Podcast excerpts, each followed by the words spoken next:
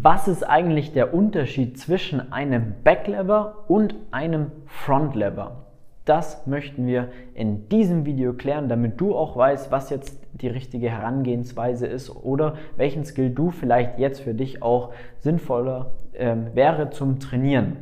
Der Backlever, ganz kurz, ist, du hängst an der Stange, ja, ähm, und der Bauch zeigt quasi nach unten und dein Körper ist komplett horizontal an der Stange und ähm, der Front Lever ist im Endeffekt genau umgekehrt. Das bedeutet, du hast die Hände an der Stange, ja, und äh, also die Stange ist quasi vor dir und der Rücken zeigt im Endeffekt zur, zum Boden beziehungsweise der Oberkörper zur Stange.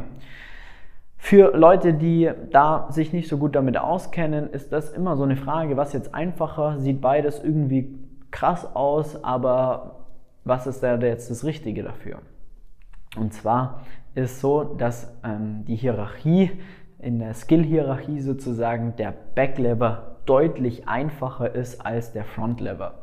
Also wir sprechen da teilweise von ein bis zwei Jahren Unterschied, was die Trainingsdauer betrifft. Wenn man den Backlever kann, dann kann man nochmal ordentlich was drauf rechnen, auch an Zeit, um dann einen sinnvollen Frontlever zu beherrschen. Also das ist wirklich nochmal ein komplett anderes Level. Ja. Wann kann ich den Backlever dann starten?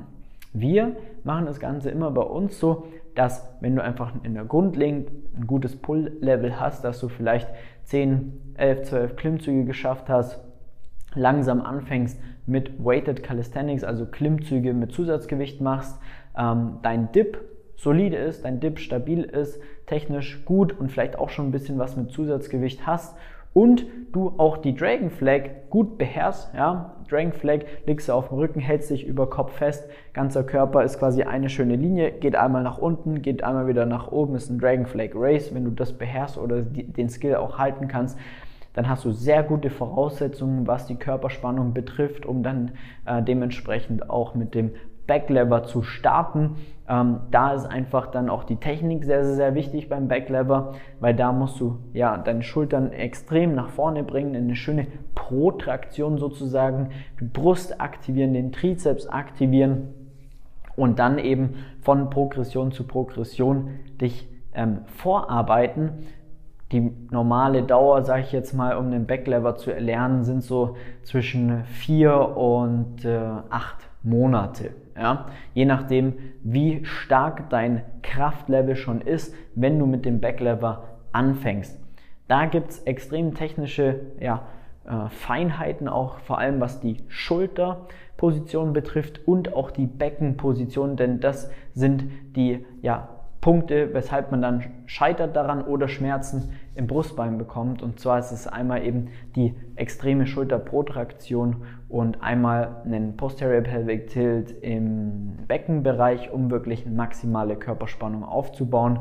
Dann klappt es auch mit dem Backlever. Und wenn das der Fall ist, beziehungsweise über die Reise, wo du ähm, dich von Progression zu Progression arbeitest im Backlever, macht es dann auch Sinn, natürlich weiterhin die Basisübungen, die Klimmzüge, Dips weiter zu steigern, damit du gezielt stärker wirst. Denn äh, bei dem Frontlever ist dann tendenziell eher eine Pull-Übung, kann man sagen, ähm, wo einfach dein 1RM von, von deinem Klimmzug an sich ausschlaggebend ist, denn je stärker du im Pull bist, desto leichter wirst du dir dann auch tun, ähm, den Frontlever zu erlernen und äh, dementsprechend schadet es da nie wirklich gezielt stärker zu werden und mehr Gewicht in den Grundübungen auch zu bewegen, um dann wiederum ähm, eine gute Basis zu haben, den Frontlever äh, zu starten äh, oder zu, ja, zu starten. Denn was man gut mitnehmen kann, ist eigentlich, dass die meisten viel zu früh damit anfangen, mit irgendwelchen Progressionen wie Races, wie Negative, mit Band und was weiß ich. Und äh, das, da wirst du nie vorankommen, weil das eigentliche, was, was dir fehlt, ist einfach ein vernünftiger Pull, ein starker Klimmzug und wenn das der Fall ist, dann kriegst du es auch hin, da vernünftig Fortschritte zu bekommen.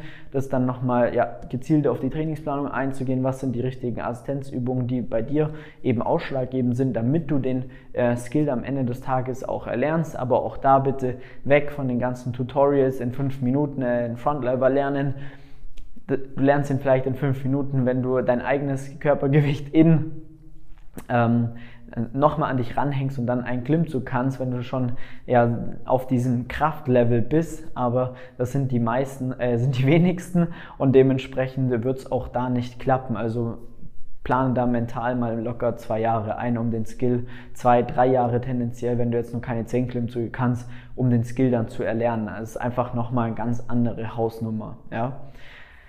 Gut, was du mitnehmen solltest ist, Backlever ist viel einfacher als der Frontlever, obwohl es sehr ähnlich aussieht, aber Backlever wirklich ein bis zwei Jahre leichter als der Frontlever, was Trainingsjahre betrifft. Ähm, Frontlever solltest du deinen 1RM im Pull extrem steigern, damit du, damit du überhaupt in der Lage bist oder damit Sinn macht, mit dem Skill an sich überhaupt anzufangen. Ist ganz, ganz, ganz wichtig. Und ähm, lass die ganzen fancy Übungen weg, die werden dich nicht wirklich weiterbringen, sondern ähm, reduziert das Training auf das Notwendigste und zwar stärker zu werden und äh, dementsprechend dann am richtigen Zeitpunkt dann auch mit dem richtigen, mit der richtigen Progression ins Training zu starten. Und dann passt es und dann hast du auch richtig Spaß, kommst kontinuierlich voran und dann läuft das Ganze. Wenn du dabei Hilfe brauchst, gezielt stärker zu werden, auch gezielt in deinen Trainingsphasen die richtigen Schritte zu gehen. Wann starte ich mit dem Skill? Welche Voraussetzungen brauche ich? Wann soll ich die Dragon Flag lernen? Wie oft mache ich das in der Woche? Ähm, mache ich jetzt äh, den Skill als erstes oder den oder wie viel insgesamt? Wenn du da Hilfe und vor allem Klarheit mal brauchst, was für dich jetzt da der nächste Schritt ist, dann trag dir sehr gerne einen Termin für ein kostenloses Beratungsgespräch bei uns ein unter www.flex-calisthenics.com. Dann schauen wir uns mal an, wo du gerade stehst und was die richtigen Schritte für dein nächstes Level sind, damit damit du da keine Zeit verschwendest, äh, nicht unnötig ja, Verletzungsrisiko eingehst und da vernünftig vorankommst. In diesem Sinne, abonniere den Kanal, wir sehen uns beim nächsten Video und äh, mach's gut, dein Flex. Ciao.